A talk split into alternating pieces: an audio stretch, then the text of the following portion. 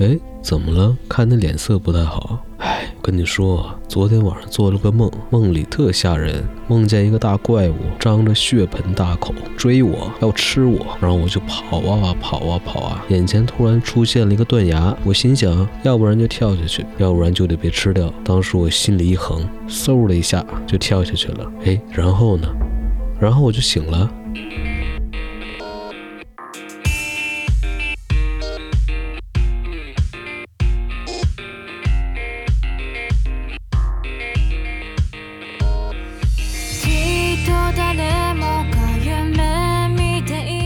好，欢迎大家收听新的一期湖心电台。那这期节目会给大家分享一二三三个来自网友们分享的梦境。那第一个梦境是这样的，这是一个关于恶灵战争和吃吃吃的梦。我能召唤死去的人的亡灵为我们而战，战国时期的先贤也能。于是乎，成为了大英雄。期间和几个朋友吃现做的刺身和寿司，水平和味道那叫一个登峰造极。新鲜的鱼贝虾蟹还在大师手中瞬间成为秀色可餐的拼盘，蘸上现做的酱油汁，天哪！我一直在吃，一晚上吃了两次。最郁闷的是大师自创的黑鱼子酱配三文鱼浓汤，每次做好都被别人抢着喝了。虽然我也不知道这是什么配法，但是真的很诱人。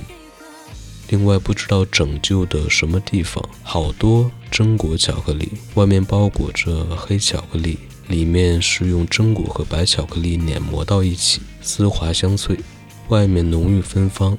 一晚上吃了不少，吃到后面我深深的内疚，为什么不节制一点？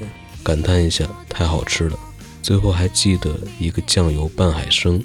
八爪鱼、金枪鱼、北极贝、鱼子酱、象拔片混在一个木质深圆盘里，就是吃吃吃，什么神仙梦，真好。然后第二个梦境是这样的，只记得两个场景：一是坐着快速通行的轨交，抵达了废土风格的影城，听旁边的同行人的介绍，这是之前的废弃工厂改造的，规模很大。高速运行了四五分钟都没有驶到尽头，影城内杂草丛生，毫无人迹，我自己都开始怀疑是自然形成的还是有人工痕迹，甚至会不会是通行人在蒙我？本来就是一个废弃处而已，拍僵尸片最好的地方。之后抵达了黄油山，转身一看才知道为何叫黄油山，看起来就是一块竖着的一片厚黄油的形状。放在面包上，十分陡峭险峻。去游览的人还不少，山中云雾缭绕，山头植被茂密，说还是一个地方的旅游景点。然后是今天最后一个梦境，去食堂吃饭，似乎是晚上，整个环境是暗的，但我没什么胃口，所以准备喝点粥。二楼最右侧的那一家（括号实际并不是），还买了一些点心。一起要了七块，一碗粥五块，我有些生气，去其他窗口买了一些其他的食物，然后退了粥。阿姨只给了一元，说没有现金，我就在一旁等着，等了好久也不退钱。我同周围的人说了很久无关紧要的话，那阿姨还是不退。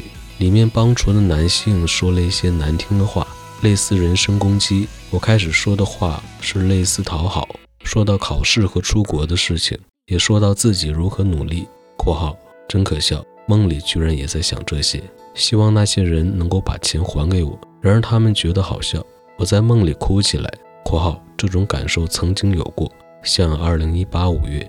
这过程中一直有一只萨摩耶陪着我，他想我陪他玩。我扔可乐罐头，他就叼着跑过来，他蹭我的腿和手。我有一些害怕他，但他一直陪着我。渐渐我也认同了他的存在。最后哭的时候，我跪在地上抱着他，他没有看着我，可他有眼泪。